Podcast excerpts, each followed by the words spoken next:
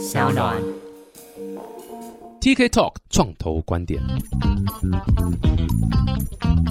Hello，大家好，我是 TK，欢迎来到 TK Talk 创投观点。听我们节目的朋友都知道，这个我们平常节目的宗旨是访问一些新创团队，让更多台湾的新创团队可以被大家听到。可是各位真的，你们有所不知，我们节目真的太红了，现在是红到就是连大企业都想来沾我们的光。没有了，但今天特别开心，有点想做一点，我是特别的尝试啊，就是算是也是新创，那这个新创已经大到一个非常大一个地步啊，这算是从香港发起的一个新创，那现在在台湾也非常非常有名，各位一定很多人都用过。如果你们有订餐啊，或者是寄东西啦、或者 whatever，你知道那个女朋友很吵，想把她送走的这种，应该都有遇过订过这样的服务。我们直接欢迎这个拉拉 Move 的台湾区的负责人 Ethan。Hello 啊、h e l l o TK，你好，各位观众朋友，大家好，我是拉拉姆夫的伊登。哇，这拉拉 Move 已经非常非常有名了，我觉得不用再多介绍这是什么，基本上就是一个交友平台嘛。我们跟那个司机大哥的交友平台，呀呀，啊是是，对，帮司机配对客户了。没错没错没错配对客户同时也可以交朋友嘛。对对对，啊没。错。一家公司要成功，要营造一个这个友善的环境，很难转回来，不好意思。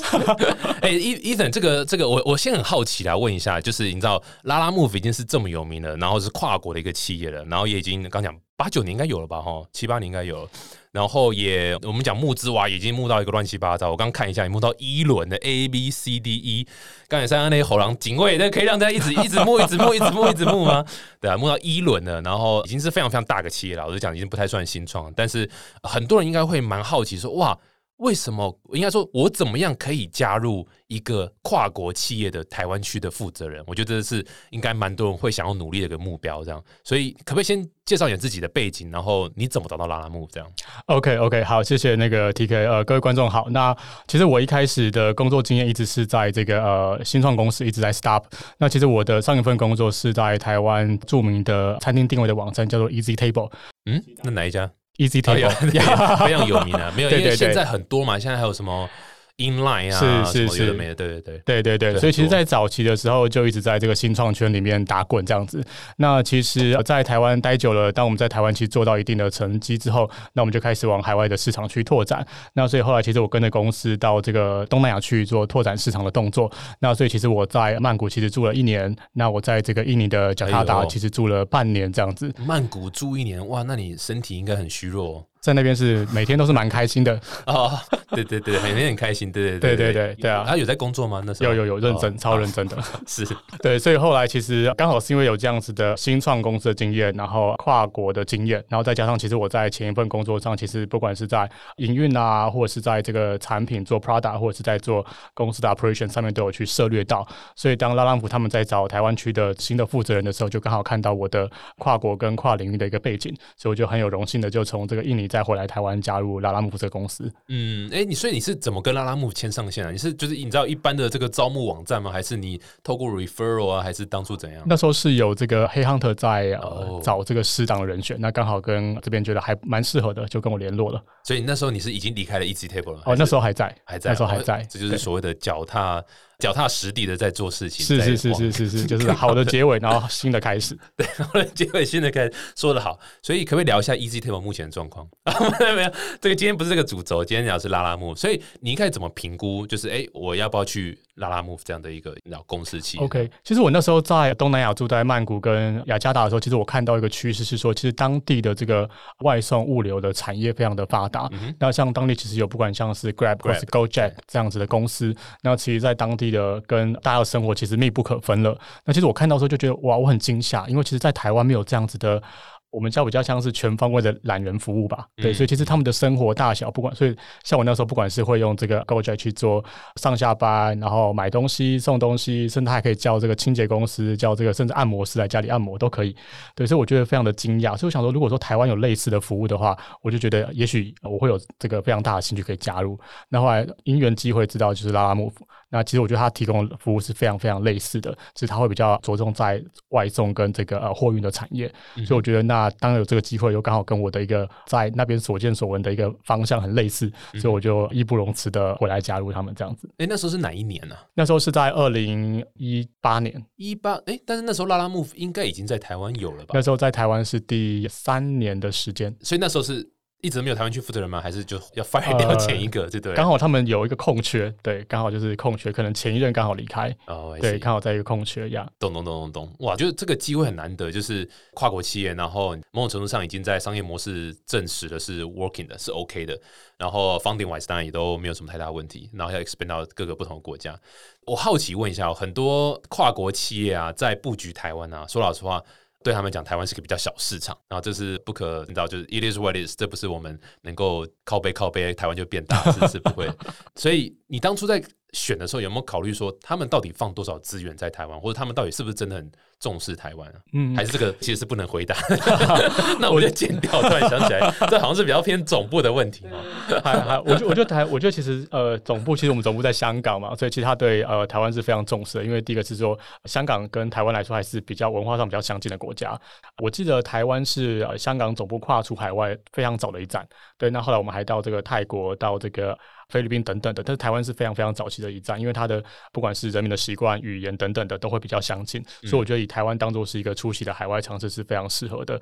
那我们的香港总部也非常支持的投入很多资源在。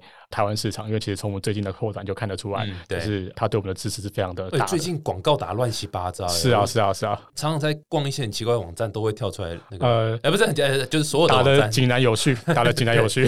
YouTube 啊什么哇，很常看到这个你们的广告服务，一直一直打我，一直打我这样。真的，其实我最近后来的确像你讲的，就是蛮多时候要送一些东西啦，你知道，就不管像最近中秋节，对不对？送礼，然后要或者是哎突然有个东西要请别人去拿，或者要给别人。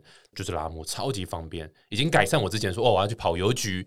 要去跑便利商店或干嘛的这个方式，真的改善蛮多。对对对对对，感谢你支持这样子爱用者。哎，不要这么说，我过去八年用了一次而已。哦，开玩笑，用很多次啊。哎，但那个拉木很有名啊。可是你知道，相信可能还是有些人有可能会还不是那么理解拉拉木在做什么。你还是可不可以这个从台湾区负责的角度，这个 pitch 一下拉拉木的一些主要核心业务？OK，其实我们可以把拉拉木想成是一个生活中的一个小帮手。那基本上我们是在这个货运跟这个物流的背景上面去提提供一些货物运送的服务，所以其实我们的服务很特别。我们是说，我们可以去媒合到你在附近比较近的这个司机大哥。那不管你要取件或者送件，你都可以请这个司机大哥来帮你拿，然后送到你想去送的地方，所以你就不用去自己再跑一趟。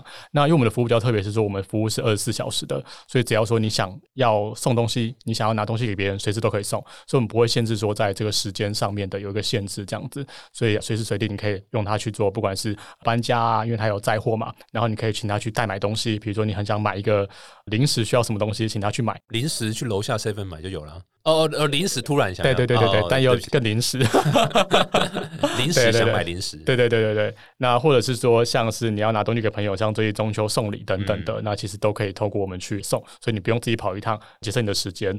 那另外，其实对企业端来说的话，其实我们的很多这个企业行号，不管是说他要去做内部的调货，或者是他要把这个货物送给终端消费者，都可以用我们去送。嗯，对，哎，一个媒合平台，我跟你讲，所有这个想创业、想做媒合平台的这个 idea 很多，但所有做媒合平台的人一定都会遇到问题，就是两边嘛，一个 supply，一个 demand，对不对？没错。那我们先讲 supply 好，就是司机。司机部分，你们有什么 recruit 的这个秘诀，或者你们怎么 maintain 啊，或者怎么教育训练，还是什么东西？你们那一块是怎么经营管理？还有同时让更多的司机可以 on board。OK，其实我们当然第一个就是我们会在司机端的话，第一个是我们会下广告。我们会下广告招募适合的司机进来，那就是看我们的 marketing 怎么样去打造这个司机的族群。那第二个的话就是说，其实司机他在我们这边赚到一些生活的费用，赚到钱，那觉得我们不错，他就会介绍更多司机进来。所以其实很多司机他除了是我们用广告方式去打到之外，有很多其实他们是口耳相传自己加入的这样子。那一般来说的话，我们如果有新的司机伙伴加入，我们其实会做一个教育训练，我们会请他到现场来，然后先看影片，然后我们的现场的人员会教他怎么去接单，怎么样去服务这个消费者等等的。那等到确认没问题之后，我们就会做一个小小的测验。那通过之后，我们就可以马上开始做接单的动作。嗯，哎，所以如果一就是你知道，现在听众听一听，觉得哎，我其实你知道，我也想来当司机的一员，这样我需要具备什么条件吗？或者我需要考什么试吗？我需要当然执照什么的一定要有，但是对啊，我们有什么条件这样？对，基本上就是执照，然后呃，携带相关证件，然后只要上过我们的课，通过之后就可以。所以它其实非常的弹性，而且很容易就可以加入，进入门槛非常的低，这样子。嗯哼嗯哼，对，而且又有相关的教育训练什么方式？对对对，，我们都会教你怎么考完试之后就有这个教育训练。对对对，尤其是教你怎么样去赚比较多钱，然后因为有单多啊，你要往哪边跑等等的。我、最后那一句听起来像诈骗集团，想不想在家里躺着赚钱？上这个网站就可以了。差不多差不多，就坐在车上赚钱这样子。没错没错。哎、那个谢题一下，所以考试是考什么啊？会很难吗？哦，非常简单，只要你有好好的上课，大概都没有问题。我们嗯通过的几率其实是蛮高的，蛮高的，对，是是是，通过几率是高的啦。是高的，是非常高的，对。对对对，因为你也需要 supply 端是有所以我们也是需要，但是我们还是要稍微抓一下这个 quality。嗯哼，对嗯哼，OK，那底面端呢，对不对？这个需求端，你你们现在一般的客户大概 profile 是怎样？大家现在用拉拉木最大众的原因是什么？OK，其实我们可以先分，我们其实有百分之六十是来自于这个呃非企业用户，就是一般像我们这样的使用者。嗯那其实百分之四十是来自于企业端的用户，像很多中小企业或者是一些中大型的公司会跟我们做合作。那如果说以一般消费者来说的话，大部分是说，如果说是用这个我们的货车服务，可能比较多是在搬家。哦，搬家你们，所以你们有那种搬家大货车是是，我们有小货车跟中型的货车这样子，嗯所以可以去支援一般的这个搬家。那其实我们也有跟像是搬家公司合作，如果你需要更专业的一点搬家的服务的话，我们也可以去美合到搬家公司。嗯哼，对，那这是一般消费者在用四轮车。那如果说是用一般的机车的话，那就非常的多元。比如说，呃，有些这个美食外送平台它可能没有到的范围，但我又非常想要吃某一家餐厅的餐点，那、呃我们就会提供个代买服务。嗯那其实像代买服务比较特别，就是我们早期其实没有这样子的服务。那我还是发现很多的这个使用者觉得说，哎，可以这样用我们，那我们才把他们正式加到服务里面去。哦所以其实现在在代买的品相就非常的多元，举凡说可能这个妈妈要去帮小朋友买尿布，可是又走不开，就请我们的司机大哥去买。所以其实帮生活上有很多很多的便利性。这感觉听起来有点带排队的感觉哈，就是对对对，代买代排队，也有人去叫我们去代排队这样。对嘛？因为有些名店要大排长龙什么的，就是就请哎，那这样是不是要额外再付个什么代排队？就是这种名店要排很久，花很多时间，应该哦，我们是有一个时间呃，一个等待时间内如果没有超过，基本上就不用多算钱。但如果是代买的话，因为可能司机他要先帮你带电钱，所以我们会多这个二十块的这个带电的手续费。的费用但对是，但是对很多人来说还是非常的方便。嗯嗯嗯，哎、所以平台本身是也是应该就是抽所谓的交易手续费吗？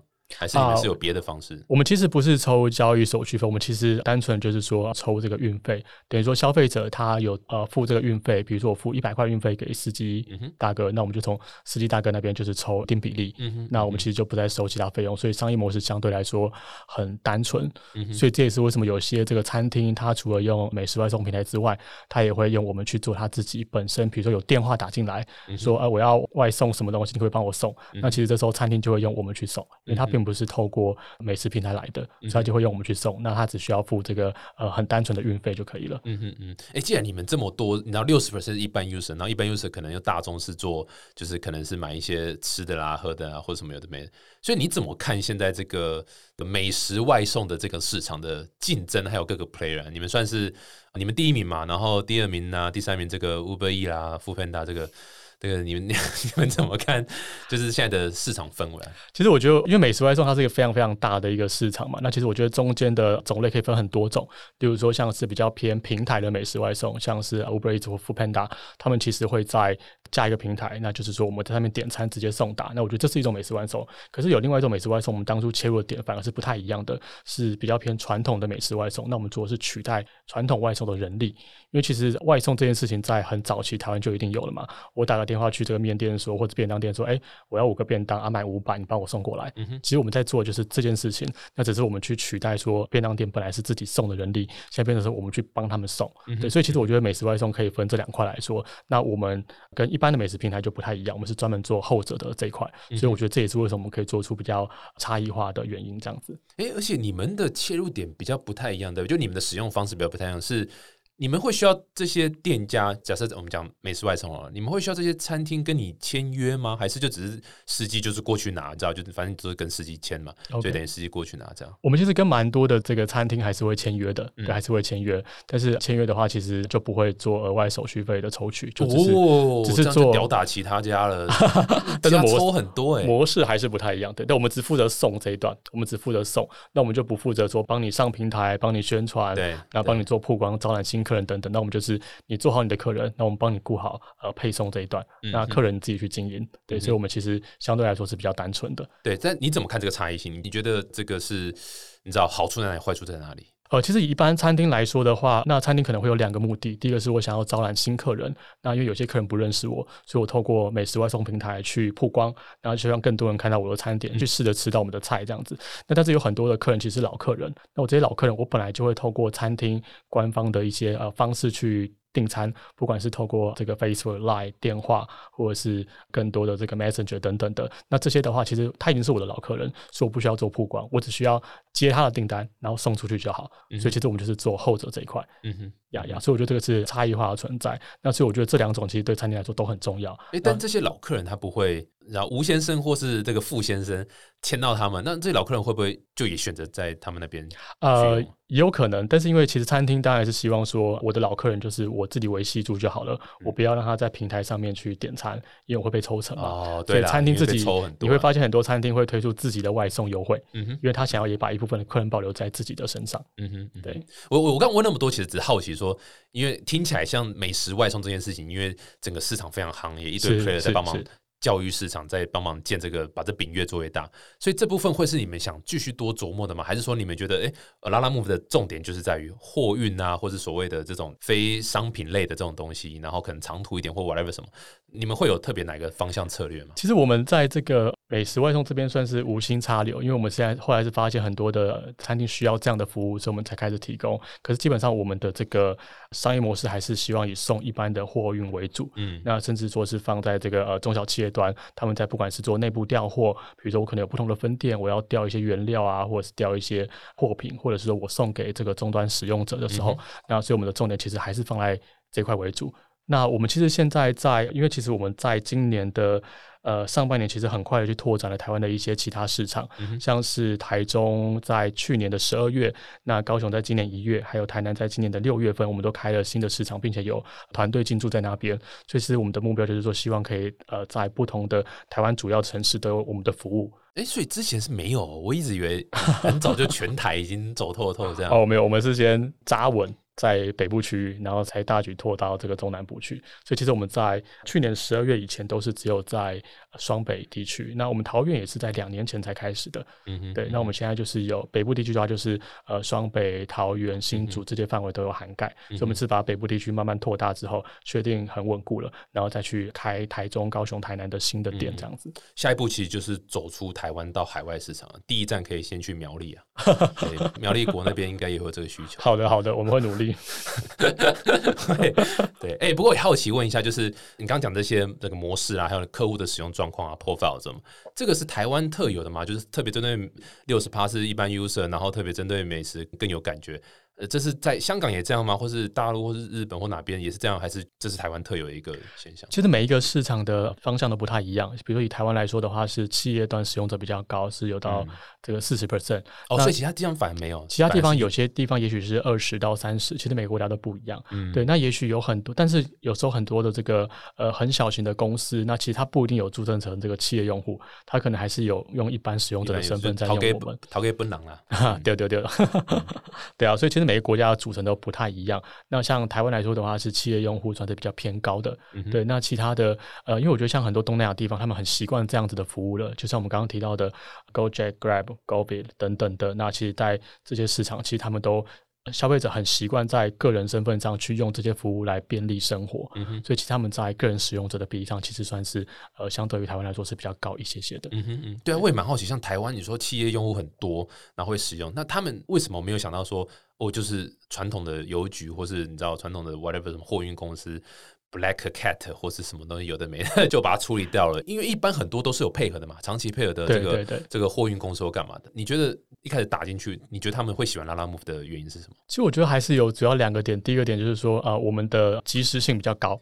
那因为其实一般来说的话，过去我们可能是以天为单位嘛，当做是一个配送的基准。可是现在以呃我们现在的要求来说，时间越来越短，所以其实大家都是以就是几个小时或者几分钟为单位。所以其实我们刚好是在抓这种 on demand delivery 快速配送的市场。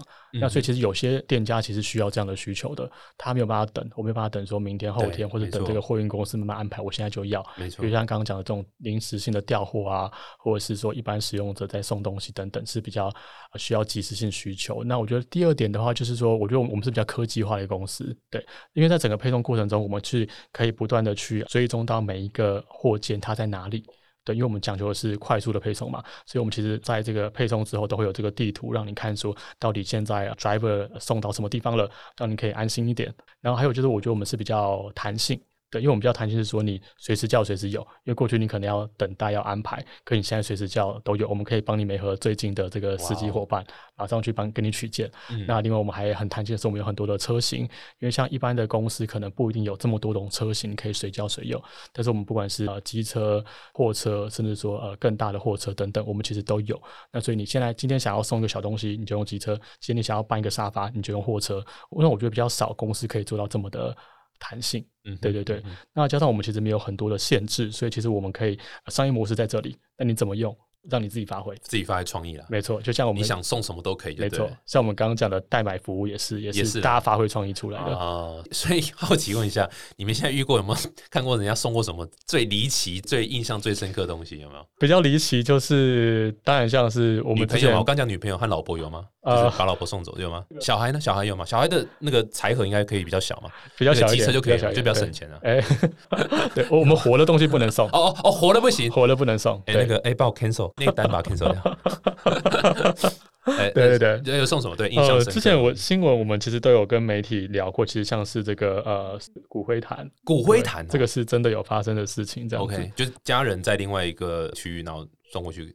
对对对对对，就是需要这样子。对，那这算是一个蛮蛮特别的 经验，这样子。对，不过我们也是很开心，我们的服务可以提供到大家真正需要的时候，去帮助他们，就是在临时需要状况下去帮他们一下子这样子。这个骨灰坛感觉后面是很洋葱的催泪的故事，我感觉是这个，对，还不蛮感动啦，可以帮助到他们，就对对对对对，就不错这样。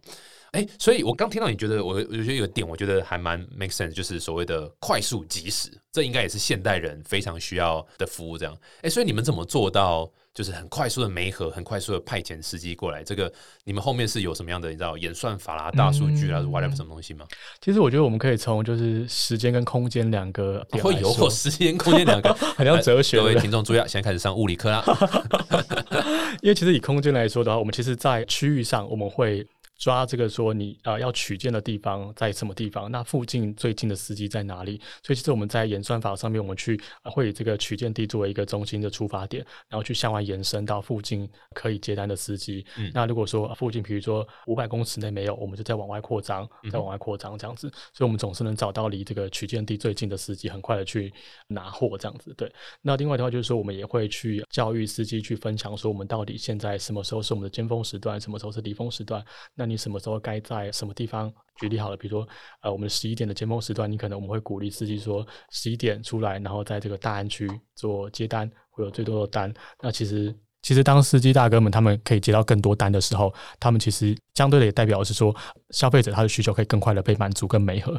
对。嗯，这真的是不容易。像那个什么各种这种共享的平台啦，这种他们要去派遣啊，要去媒合什么，哇，这其实后面是很多很多的呃技术分析啊、大数据啦，或是你知道就是 real time 的一个一些 AI 运算去算说，哎，什么时间点应该要什么时候更多。的司机要鼓励更多司机来，然后甚至还有价格的调整。哎，你你们会有这种浮动价格的机制吗？呃，是我们是有浮动价格的机制，因为我们在比较尖峰的时段，我们还是会为了增加这个媒合的机会，那去呃促使更多司机大概出来接单，去满足消费的需求，所以我们还是有这样的机制在。嗯，这真的是相当不容易的这个高科技啊！所以我可以完全可以理解你说，你刚刚就是一直在那个讲说什么台湾的这个邮局是做不起来这个。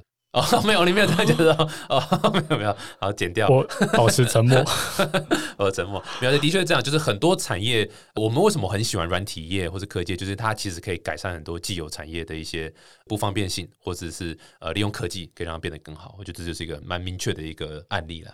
哎，所以疫情期间你们应该受到蛮好的一个，对不对？就是大家也不敢出去了，应该很多东西都是靠线上叫人家司机干嘛来处理掉嘛，对不对？对对对，其实，在疫情期间的话，其实我们在这个呃疫情的时候就一直在准备说，如果有一天呃如果疫情的状况真的变比较严重的话，我们该怎么去应对？的确是说，当疫情刚开始变严重的时候，我们的确看到我们的需求量变得很高，因为大家不敢出门，所以变成说是用我们的服务去取代各种生活上的，不管是说吃的或是要买东西等等的，都用我们的确用的数量变得很高，这样。所以其实我们在疫情刚开始的时候，我们就比平常动员了更。多到就是将近两千位的司机，比平常还多两千。对，因为这个需求突然起来这样子。对，那其实因为当时我们的订单是成长了大概百分之是四十到五十左右这样子。对，而且像新开的这个城市，像是台中、高雄等等，我们都创了历史的新高。我们的使用者光是 active user 使用者也多了百分之四十到五十左右。所以其实这样的数量是非常非常惊人的。所以其实我们一直在过去一直在布局说，当呃，尤其是我们一些国外的经验，就是说我们其实，在看到说，在这个疫情初期到疫情突然爆发，因为国外的状况其实比较严重。那我们看到说，他们因为疫情爆发的原因，因为底面突然变很高，所以 supply 不足。所以其实我们从那时候就开始准备，说怎么样去跟司机大哥们保持好的沟通管道，在需要的时候，我们可以立刻的去做这个动员，然后去服务到就是需要的人这样子。算是有点未雨绸缪的感觉了，是是是，先预知这个疫情这一波的这个，有不同的国家可以做这个借鉴，这样对对借鉴这样，这也是这个跨国企业的一个好处啊，就是可以看一下其他国家怎么做，然后可以参考这样。我们刚刚这样聊那么久，大家听众可能会觉得说，哦，是不是好像哇，这个一路顺畅啊，然后顺顺顺啊，然后就这样很多人单就来啊，什么？就是我相信绝对不是。所以好奇想问一下，你们一开始在台湾推广的时候，遇到什么样的困难？是你觉得哇塞，这个？可能大家接受度不高，可能观念还没有办法接受新东西，或者是你们怎么遇到什么样的最大困难，然后最后是怎么把它克服掉的？嗯，其实我觉得像每一个，因为我一直都在 stop，所以我觉得像是这种从无到有的经验真的是蛮有趣的。因为其实，在第一个是新的服务，然后加上新的品牌，那新的品牌大家其实会比较没有信任感。可是，在那时候早期的时候，你接的时候是一八年，对对对，一八年。应该还算一有一点点名气，那时候已经开始有点小名气了。对，那其实说在一开始会比较多的，也许说那时候我们已经荣获了一些是中小企业或者是一般消费者的这种信任感。可是其实像一些大企业，他们可能还是会有一些抗生，觉得说，哎，我放心吗？就是这公司好像还需要名气，可是还不够大稳定吗？所以其实像这样的状况常常会发生在很多的新市场拓展出去。例如说，像我们在刚开始拓展高雄或台中的时候，其实也会遇到说，呃，在当地的名声还不够，所以大家不认识，所以。不认识就比较不敢使用这样子，对。所以后来你们就花了，我记得是花五千万台币把整个捷运广告买下来，电视广告，差不多这个意思，对，差不多就是要大手笔的投资，有钱好办事啊。没有对啊，所以名气怎么办？对啊，这个我跟你讲，所有百分之百的新创公司都会遇到这样问题，因为你还没有名，所以人家会想很多。那你们怎么解决这个问题？其实我觉得这个是一步一步来的，因为我们也可以就是花很多钱一下爆红，可是我们也可以慢慢的去累积名气这样子。所以其实当然广告的部分一定要有，可是我觉得更重要是说你怎么样做好每一单。对，因为其实很多时候真的是靠口耳相传，所以你每一单都做好，那其实我们有很多的这个使用者都是。这个推荐来的这样子，哦，有六成的，对，有六成到这么多哇，不得了。六成的客户是就是口耳相传的，对对对对，他是自然的使用者，他不是我们透过广告而快而到，而是说他是 organic user 来的这样子。对，所以说其实很认真的去做好每一单，然后每一单都做好之后，那其实自然就会被宣传出去。像我们其实周到很多朋友就是说，哎，我上次那个朋友说用了拉普怎么样怎么样，所以我后来我也用了。对我觉得像这样的其实是更脚踏实地的宣传，这样，因为你可能这个花钱带来的名声一下会不见，可是你这种累积下来的会长久这样子。嗯，对对对，所以。各位听众，这个你知道，就是你刚听完进去说干这什么鸟回答，就一点都不有趣，一点都不 surprise，或是不聪明什么？哎，其实创业就是这样子，其实就是这样子，创业就是你的把头埋下去，这个然后苦干实干。当然头还是要抬起来看一下市场状况。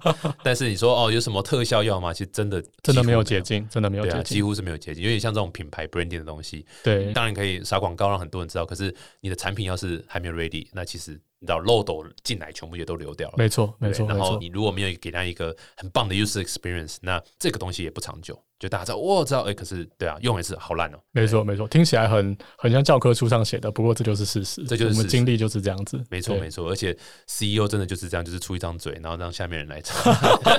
你各位各位都辛苦了，对嘛？也都是下面说把那个经验给我弄好。对对对，那个这边跟我的团队说声谢谢，这样。对，然后讲的像自己的亏力一样。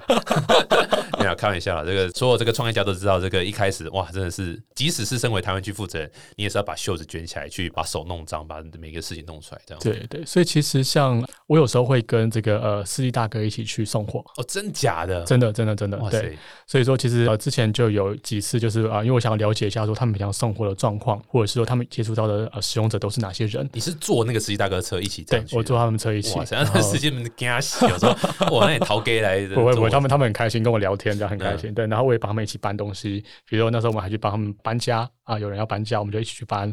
然后有人在送这个送货，送嗯这个海鲜，那我们就一起去帮忙送。送海鲜，比如说像我记得有一次是我们就是呃送这个海鲜到新义区的餐厅，不好停车嘛，嗯所以反而是这个呃司机大哥停在车上，我自己帮忙下去送到餐厅去这样子。我觉得这样子才能真正去了解 呃使用者跟 supply 端到底需要什么跟发生什么事情。对，这叫做要用自己的服务啦。然后同时也是就是你自己去跟司机去体验一次，你就可以知道说，哎，这个流程到底哪边还可以优化的没错没错。这个让我想起来，我忘掉哪一年，但是很早以前 Uber 的时候，那时候 Travis 还是 CEO 的时候，他就去坐他自己的车子，这样。结果那里面的司机一直跟他干掉，Uber 超难用这样，然后他在里面跟司机吵起来，然后司机把所有的那个镜头、那个影像全部公布到网络上。哇，那这段应该很精彩所以你有跟司机吵起来吗？哦！没有没有，我们都变得好朋友，他们还请我喝饮料呢。那就好了。要是吵起来就是公关危机，这个可能就是公关的朋友都对对对对对负责处理的，所以这个是不错啦。哎，那你很常，你应该也很常用自己的这个服务吧？你现在都是拉拉木，对，对，我我蛮常使用的。所以也是连吃饭啊什么的也都是用拉拉木的。我比较常是说，比如说拿一些东西去给我爸妈，或者是比如说我这个可能出门忘了带钥匙，嗯然后请带钥匙，请几岁啊？出门忘了带钥匙？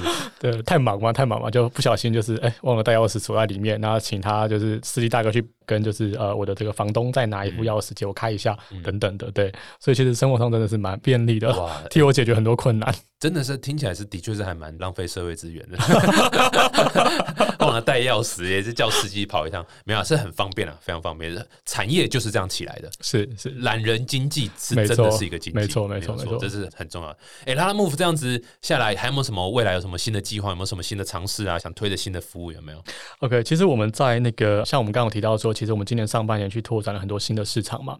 那所以其实我们的布局上是说，当我们把这些新市场做起来之后，那我们现在在台中、高雄等等也都比较稳定了。所以我们现在在推广的是说这个跨城的一个配送。哦，跨城的配送，因为其实我们这即时的跨城配送在台湾，我认为还是一块这个很蓝的海这样子。因为其实大部分可能有传统货运有什么，可是都不够及时，所以其实我们现在一直在推即时的跨城配送。那其实我们现在有很多的使用者，呃，也告诉我们他们有这样的需求。那他们可能有一些这个中央工厂，例如说在这个北部，他们要把这个货送到中南部。等等的，对，那所以其实我们现在一直在推这个跨城的配送。那目前我们已经推了好一阵子，那目前的呃效果跟成果也都蛮好的，所以我们也看、也蛮看好这块的市场。那其实以这个跨城服务来说的话，其实我们台湾算是大东南亚地区第一个尝试。哇那总部先把这个 project 放在台湾，我们先做看看，那我们再把这个经验去 share 到其他东南亚国家。所以我觉得这反而是一个很好的机会。虽然台湾市场可能很多人觉得不够大，可是我觉得台湾市场还是非常有潜力的。嗯对，我们还是可以作为一个呃典范去分享到我们的经验给很多的大的市场。没错没错，这哎，所以是这现在就已经可以用了，对，现在就可以用了对。，当你现在用我们的 app，就会发现其实里面会有这个呃跨城配送的选项。嗯哼，对，我真的蛮方便的，而且我可以想象很多企业应该有这样的需求，就他的客户可能是在台湾的各个不同的呃城市，呃、对然后他可以去像 again 像刚刚讲中秋节嘛，送礼嘛，其实是一个很方便的。没错，没错然后或者。是这个、呃、有一些临时的货的需求，就可以再处理这样。哎，你的说到企业客户，你的企业客户大概都是什么样的类型啊？就是电商的吗？还是你有有什么样的 profile？嗯，我们其实企业客户各种类型都有，我们有做比较多，像是这个食品制造业啊，或者是说像是我们也有跟一些这个美食外售平台做合作、做串接。那我们还有这种零售业等等的，嗯那还有做一些像是这个文件的配送等等，都很多很大众这样子。嗯对，那其实可以举几个例子，例如说像是比较特别是说，像我们之前呃有蛮多的这个客户是一个牙材的厂商这样子。牙材，对，这个是我们后来发现，其实他们那个牙材，对牙材跟要做那个齿模，哦，哇哦，对我们发现其实很多的齿模的这个公司喜欢用我们去配送到这些齿模到这个牙医这边去，这样子。嗯那所以我们后来发现，其实这是一个蛮大的市场，这样子。对，因为它可能就是它需要比较小心的配送，然后专件专送，因为它是一个比较精密的东西，所以它会用我们去做这样子的。配送这样子，病患可能有时候有一些比较紧急的需求，所以他们会用我们这样子，所以我觉得是蛮特别的。另外，我们还有很多的像是中小型的一些电商，像是服饰业的电商等等。哦，那他们服饰业哦，对，服饰业就是网络店他直接就送这样子。没错，没错，没错。那哦他就会用我们去做一些调货啊、补货啊。尤其说，如果说他是特别是有这种同时有网络，同时又有这个实体门市的这种服饰电商，嗯他就可能用我们在这个仓库跟分店之间做不停的这些调货。然后一方面来说，他们可以去节省自己的一些成本，因为他们不用去有自己的车队嘛，他们不用去自建车队，然后他们又可以很透明的去看到说到底送到哪里，然后所以也会就是非常的方便这样子。没错，没错，哇，听起来真的很酷。我觉得现在真的是，你知道，就是几乎每一年我们都在讲说，今年是最好创业的的元年，每一年都是创业元年。但就是每一年的都是，你知道，真的想创业的人，他其实真的可以用的工具啊、武器啊，真的是越来越多。你说从云端的这个，不管是伺服器啊，或者是甚至你知道网站也好，很多服务就可以帮你直接升到网站，你不会写 code 都 OK。然后你说你要卖东西，也有很多这种这个电商的平台。你就可以直接把你你在上面开一个微电商，其实你就可以开始做了。那现在连这种运送的，对，就直接就是拉拉 move，你就可以去去做把这个派货啦，是是是的送货，或者是你就像刚刚讲的，我缺什么东西，就是对不对？直接就拉 move 来一下，哇，真的是现在就感觉就是这个时候你创业再失败，就真的找不到借口了。真的找不到借口，所以 不成功变成人这样子。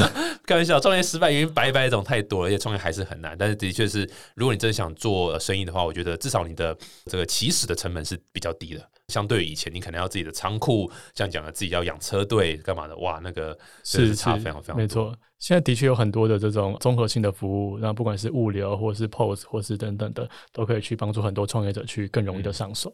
对，哎、酷，哎、e t h a n 你现在过去经验是 Easy Table，现在在拉拉木分都是比较偏向这种，像媒合嘛，媒合平台或是是像媒合餐厅错没错。user，然后媒合司机 user 这样，那么有没有什么最后建议给这种我也是以平台的这个题目出发，然后做个媒合这样平台的这样的这个创业家们，有没有什么建议这样？OK，我觉得其实因为平台媒合，像刚刚 T K 讲，最重要就是说，呃，supply 跟 demand 端要一直保持一个平衡，可这平衡往往是最难的这样子。对，那通常其实我们都会呃很在意说，如果说 supply 不够该怎么办，然后 demand 不够该怎么办。可是我觉得其实呃，我现在有一个想法是说，其实呃很多时候我们会一直顾忌某一端，然后反而说好，也现在 supply 不够，那你 demand 端不要走了，或是 demand 端不够，你 supply 缓一缓。嗯，那其实过去啊、呃我有个观念会是这样子，可是我还发现这个观念其实是错的，因为不管怎么样，我都觉得说，呃，在 demand 端或 supply 端都应该两边都是各冲刺自己的，都不断冲刺就对了。嗯因为如果说因为一方比较缓，所以你就缓下来，就不会有成长。哦，interesting，呃，我觉得这是一个蛮有趣的，我觉得这是我在过去两年蛮大的一个体悟，这样子。嗯对，因为我们过去的确是会发现说，哎，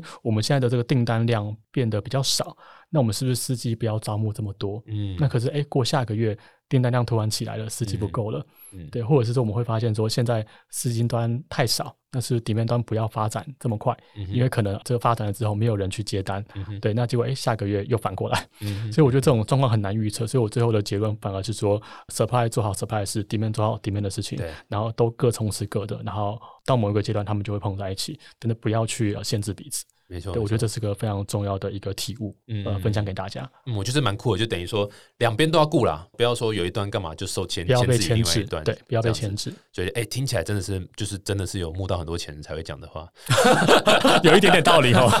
没有开玩笑，开玩笑。但是我觉得的确这样，因为没有人可以预测未来，你永远不会知道说，哎、现在你如果这个停了，哎、结果那边又怎么样，那干嘛？所以的确是两边都要顾，那这个很难。但是这个是你知道成功版就不容易嘛，所以就是就是就是还蛮。如果你想有大的成长，就两边都是都一起冲刺。嗯，我觉得这是可以给很多做媒合平台的一个这个思考点，真的是两边都比较难去说，你知道，就是今天先走那个，然后明天换走那个，就两边都是非常重要。我觉得这是成功的一个蛮好的一个起始点，这样。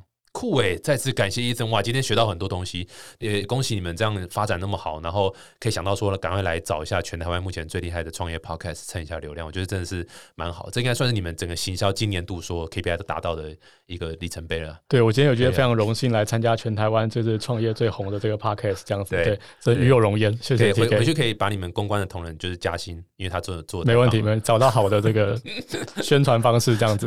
对保证今天会应该会加大概两个 user 了，应该会有。好，再次谢谢 Ethan，酷谢谢谢谢对对对，感谢，欢迎大家多多使用啊，这个应该大家都熟悉的，可以解决很多生活上的方便，也期待看到更多新的服务出来，跨城那个蛮屌的，酷、哦，谢谢谢谢，再次谢谢 Ethan。那各位如果喜欢这一档节目的话呢，欢迎到 Apple Podcast 去订阅然后五颗星，然后留言正评一下，说哇这个 T K Talk 真的很好听，然后 Ethan 很帅，然后大概是 T K 一半帅这样，哇塞就已经很厉害了。T K 真的是蛮帅的，就是各位观众真的是蛮帅的。这 果然是吃人的嘴软。呃，还要没办法在全台湾创业最红的 Podcast 嘛，就是都帮我宣传一下。是是是，好，再次谢谢谢谢，谢谢谢谢谢谢，我们下次见，拜拜。